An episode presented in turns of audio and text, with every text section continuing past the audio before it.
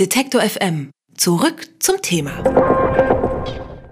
Facebook verstaatlichen. Die Plattform ist aus dem Alltag vieler Menschen kaum mehr wegzudenken. Auch für Unternehmen und politische Akteure ist sie zum unverzichtbaren Kommunikationsmittel geworden.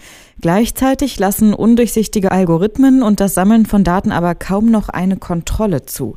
Nach dem Skandal um Cambridge Analytica muss sich Facebook kritischen Fragen stellen. Auch Rufe nach einer stärkeren Regulierung werden immer lauter. Christopher Lauer, ehemaliges Mitglied der Piratenpartei und bis vor kurzem SPD-Politiker, geht noch einen Schritt weiter.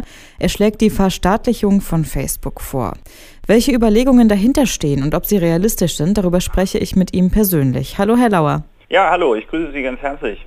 Sie schlagen eine, man könnte sagen, radikale Lösung vor und empfehlen Facebook, die Existenzberechtigung als privatwirtschaftliches Unternehmen abzusprechen. Was bedeutet das denn konkret?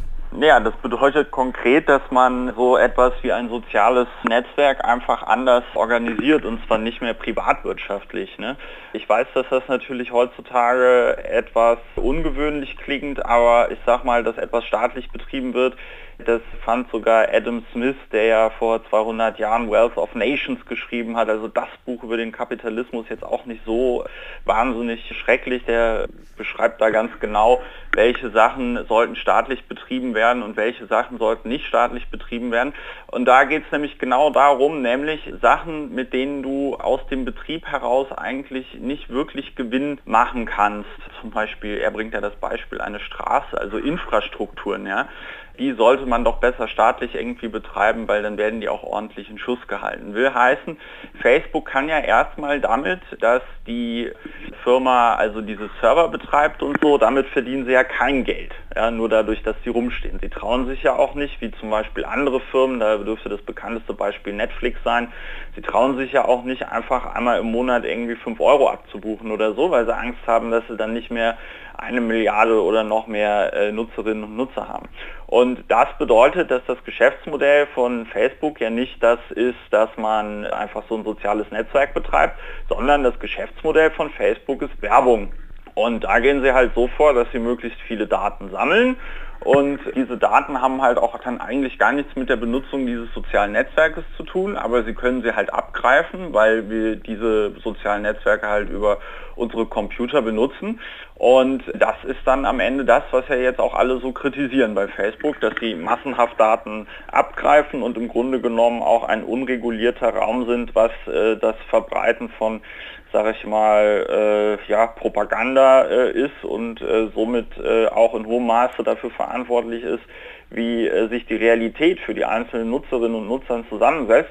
Und da finde ich, kann man nach zehn Jahren äh, schon mal die Frage stellen, okay, so ein Unternehmen gab es ja vorher noch gar nicht, vielleicht sollte es das auch gar nicht in dieser Form geben, aber wir erkennen an, dass die Funktionalität eines sozialen Netzwerkes, also dass man sich auf einfache Art und Weise mit anderen Leuten vernetzen kann, dass man auf einfache Art und Weise Gleichgesinnte finden kann, dass man auch die Möglichkeit hat, eine Gegenöffentlichkeit herzustellen, um auf Themen hinzuweisen, die möglicherweise von den klassischen Medien nicht so beleuchtet werden. Das ist ja alles positiv und das könnte, wie gesagt, ein staatlicher Akteur betreiben. Für den würde dann nämlich auch wegfallen, so eine Plattform mit Gewinn betreiben zu müssen. Der würde dann nämlich einfach sagen, das ist für uns allgemeine Daseinsvorsorge, so wie wir auch äh, Milliarden von Steuergeldern für die Autobahn ausgeben, ja, ohne dass äh, der äh, Staat damit jetzt irgendwie einen Gewinn macht und dass man dann also einfach sagt, okay, genauso wie eine Straße, ein Telefonnetz, ein Stadtwerk ist ein soziales Netzwerk eine staatliche Infrastruktur, die den Bürgerinnen und Bürgern zur Kommunikation zur Verfügung gestellt wird. Jetzt sind Facebook und auch andere Plattformen milliardenschwere Unternehmen, Sie haben es eben schon angesprochen. Die meisten haben ihren Hauptsitz in den USA. Als einzelner Staat kann ich mich ja jetzt nicht einfach dahinstellen und mir das Unternehmen aneignen. Was für Lösungen gäbe es denn da realistisch? Ja, also als einzelner Staat kann man schon äh, den äh, sich ein Unternehmen aneignen oder zerschlagen. Das äh, haben selbst die USA hingekriegt, zum Beispiel bei äh, AT&T damals, beziehungsweise bei Standard Oil, das ist noch äh, länger her. Also äh, selbst das äh, neoliberale Amerika war da auch mal anders drauf. Dann ist äh, Facebook ja ein aktiennotiertes äh, Unternehmen und man kann es aufkaufen. Man kann aber auch einen viel radikaleren Schritt gehen, der natürlich kontrovers ist. Aber man könnte halt auch einfach Facebook den äh, Zugang zum, äh, sag ich mal, deutschen Markt äh, durch äh, Internetsperren erschweren. Und dann gibt es halt hier einfach kein Facebook mehr. Und dann sagt man so etwas wie eine sozial, sowas wie ein soziales Netzwerk darf halt eben nur noch in einer gewissen Rechtsform betrieben werden. Äh, das kann man dann ja alles irgendwie definieren, äh, vor allem so definieren, dass es dort eine demokratische Kontrolle gibt.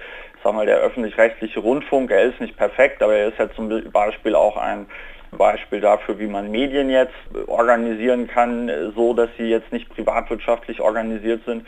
Und äh, von daher gibt es bestimmt Möglichkeiten, ähm, dass man, sage ich mal, das, was wir dort jetzt im Moment mit sozialen Netzwerken erleben, äh, irgendwann auch wieder einfängt. Also ich meine, wir sind die Menschen, Demokratie ist ja die äh, Herrschaft des Volkes und wenn wir uns überlegen, dass wir das so wollen, dann kann man das auch machen. Also wer will, findet Wege und wer nicht will, der findet dann halt ähm, irgendwelche Ausreden. Ich bin da aber ganz zuversichtlich, dass man das machen könnte. Jetzt heißt es ja auch, Delete Facebook, äh, von überall her gibt es Kritik. Inwiefern ist aber denn vielleicht auch das eigene Nutzerverhalten mit Schuld an der Entwicklung? Ich meine, wir sind ja diejenigen, die ihre Profile da anlegen. Ja, ich meine, das ist immer die Frage, was kam jetzt zuerst, die Henne oder das Ei? Natürlich ist klar, dass Facebook Daten abgreift, aber der Witz ist halt auch irgendwie der, dass gleichzeitig natürlich niemand, der sich solche also der bei Facebook mitmacht und dann auch einwilligt, äh, bei Facebook äh, mitzumachen, der kann ja überhaupt nicht absehen zu keinem Zeitpunkt, welche Konsequenzen das hat. Und ähm, ich sage mal, für das Zustandekommen eines wirksamen Vertrages im äh, Vertragsrecht ist es ja äh, zum Beispiel notwendig, dass sich beide Seiten auch darüber im Klaren sind, was da abgeht.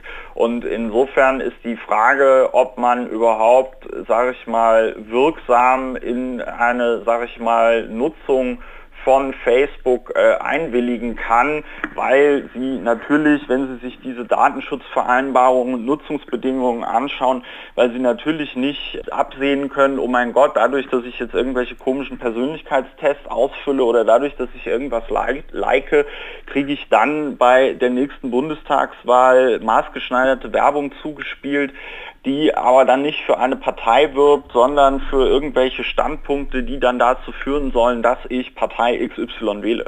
Und ähm, ich denke, das äh, zeigt ja die Dimensionen, die Facebook da äh, insbesondere als, als größtes soziales Netzwerk da einnimmt. Und ähm, man kann da, wie gesagt, über Verantwortung reden, aber es ist ja mittlerweile anscheinend so, ich meine, ich selber nutze Facebook jetzt nicht so intensiv, aber ich habe auch einen Facebook-Account. Es ist aber anscheinend so, dass äh, die Facebook äh, mittlerweile notwendig zu sein scheint für viele Menschen, überhaupt noch am sozialen Leben äh, teilhaben zu können oder sich darüber zu informieren, was bei ihren Freundinnen und Freunden passiert. Klar kann man ja jetzt sagen, ja, ohne Facebook ging es ja auch. Das halte ich auch für ein schwieriges Argument, weil ich meine, ohne Penicillin ging es auch sind die Leute halt an Bakterien gestorben oder so, ja. Also es ist ein komplexes Thema, aber ähm, ich denke, dass wirklich auch jemand, der da sehr viel über Internet und, und Datenverarbeitung und so weiter und so fort weiß, dass selbst eine solche Person nicht abschätzen kann, was da auf ihn zukommt, wenn er sich dazu entscheidet, sich einen Facebook-Account anzulegen. Facebook verstaatlichen. Das hat Christopher Lauer in einem Artikel im Tagesspiegel gefordert. Ich habe mit ihm über Alternativen und die Vor- und Nachteile gesprochen. Vielen Dank für das Gespräch, Herr Lauer. Ja, vielen, vielen lieben Dank.